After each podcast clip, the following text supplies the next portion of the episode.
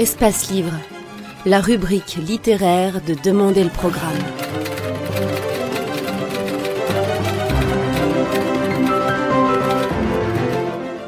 Espace Livre, les rencontres d'Edmond Morel.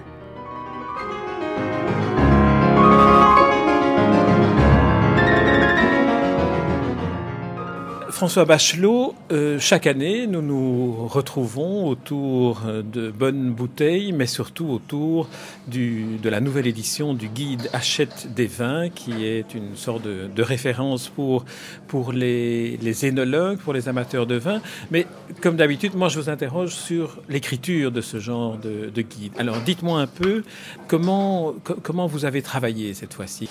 Euh, alors déjà, il y, a, y a trois personnes qui écrivent, en fait, euh, trois types de personnes. Il y a les gens qui goûtent le vin et qui prennent des notes. Puis il y a des auteurs euh, qui connaissent les régions et qui sont chargés de faire la synthèse de ces notes et de la mettre en musique. Donc là, il y a un vrai travail de rédacteur. Et nous, éditeurs, nous récupérons les textes de ces auteurs et, euh, nous les mettons en forme, euh, on va dire, euh, en bon français et éventuellement en, rabotant ici ou là, mais en essayant de, respecter le travail de l'auteur, qui lui-même essaye de respecter le travail du dégustateur qui a pris des notes et qui seul avait la vérité du vin devant lui. Oui, quel mot on utilise déjà, la vérité du vin. Alors, le, vin a aussi tout un, tout un vocabulaire il y, a des mots que les non-initiés euh, apprécient pour leur poésie, mais n'en connaissent pas nécessairement la signification. Par exemple, la robe d'un vin. Ra Racontez-nous quelques-uns de ces mots-là. Pour définir un vin, qu'utilise-t-on comme mot? Alors il y a effectivement tout commence par la robe, c'est-à-dire l'aspect extérieur euh, d'un vin, sa couleur, sa brillance, sa luminosité, sa transparence, euh, tout ce que l'œil peut, percevoir. Après, euh, sans vouloir devenir grivois, on, soulève la robe et, et on hume, mais on hume que des très belles choses. C'est le, c'est le nez du vin, appelé aussi le bouquet, qui en général est un mot réservé pour les, pour les vins un peu âgés. Le bouquet, donc toutes les sensations aromatiques, olfactives. Et enfin, on met le vin en bouche et là, on a tous euh, les arômes de bouche, euh, la saveur, la longueur, la structure du vin, euh, tout ce qui finalement dessine la, vraie personnalité du breuvage par exemple, la longueur en bouche, qu'est-ce que cela signifie?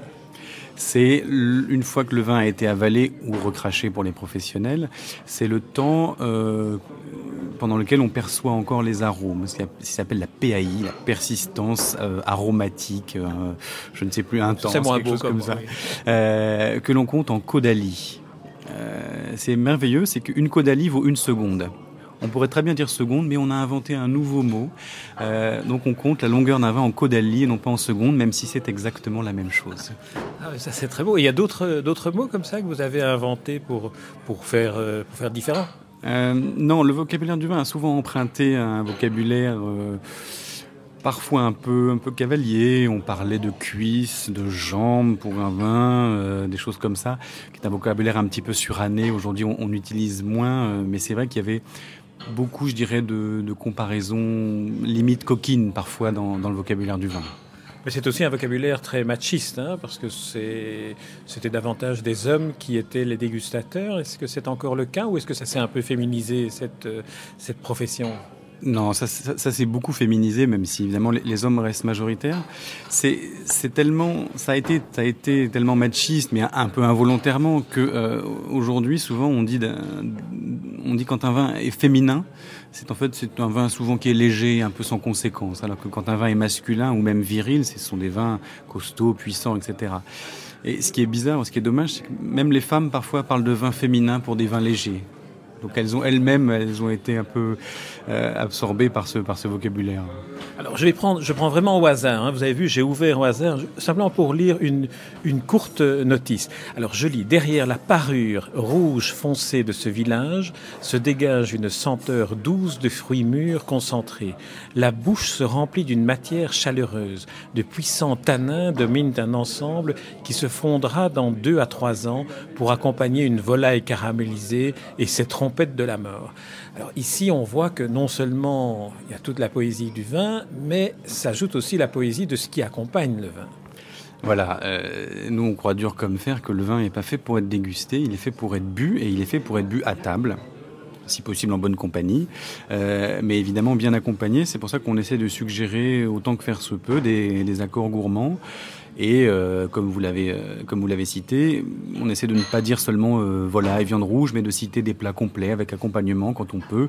Euh, je pense que ça rajoute à la fois à la poésie du texte et euh, ben aussi ça, ça donne envie. Hein.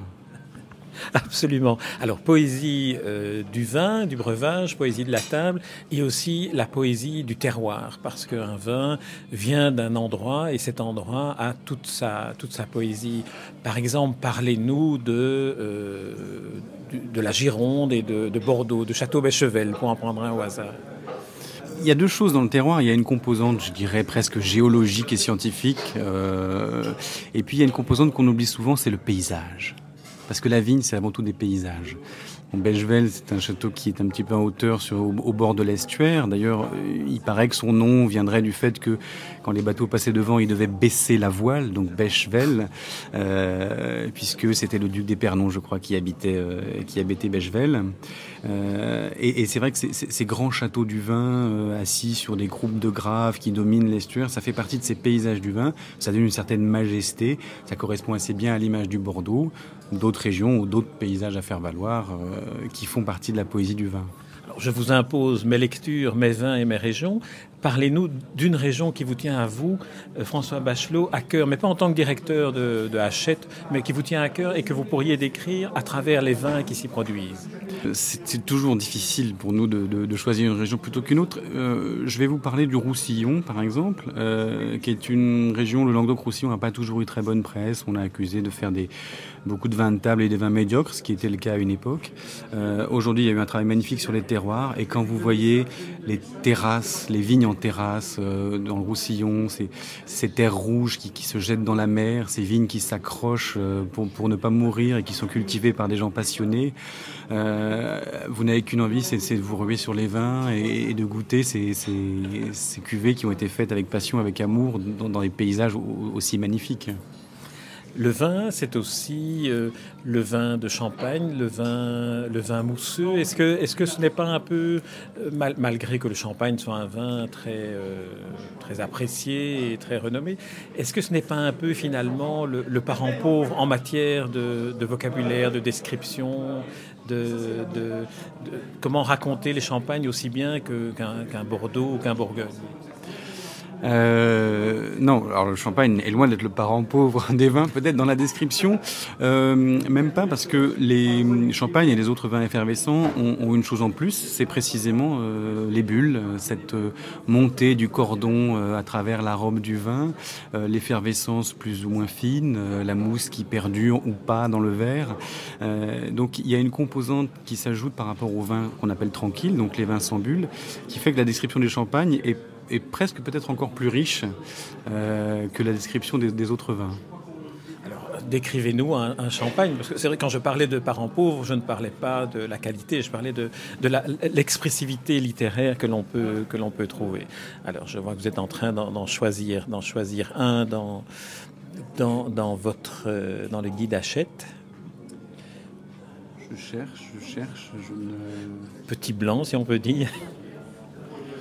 Ce, qui, est vrai et ce qui, est une chose méconnue, on parlait des, accords gourmands, c'est que les champagnes sont, des grands vins de repas. Alors on essaye aussi d'ajouter cette composante euh, à la description des, des champagnes. Et puis euh, le champagne a l'air d'être un vin... Euh, qui est né de nulle part parfois, parce que ce sont des vins qui sont des assemblages de plusieurs années, de plusieurs cépages. Euh, on oublie que le champagne est un vin de terroir qui est fait à partir uniquement de trois champagnes, dans, de, trois raisins à partir dans, dans toute la région. Euh, et donc le descriptif aussi des champagnes dans le guide euh, parle énormément de, de l'assemblage, d'où vient le vin précis. Euh, vous allez avoir voilà, des champagnes vinifiées en fût à 95% sans fermentation malolactique euh, qui doit tout au chardonnay. Donc vous savez tout de suite comment le vin est né, de quel cépage, sans fermentation malolactique. Ah, on a l'impression que c'est un terme très technique. Ça veut dire qu'on lui a gardé toute sa fraîcheur. On n'a pas essayé de lui conférer une certaine rondeur. Donc vous allez avoir de la vivacité et ça ne va pas vous amener vers les mêmes accords gourmands qu'un champagne qui aurait peut-être plus de rondeur et plus de, euh, de boisé qu'un autre champagne. François Bachelot, c'est toujours chaque année un plaisir de vous lire dans le guide Hachette, euh, de vous retrouver autour d'une bouteille et puis de vous entendre raconter le vin parce que vous le faites magnifiquement bien. Je vous remercie François Bachelot.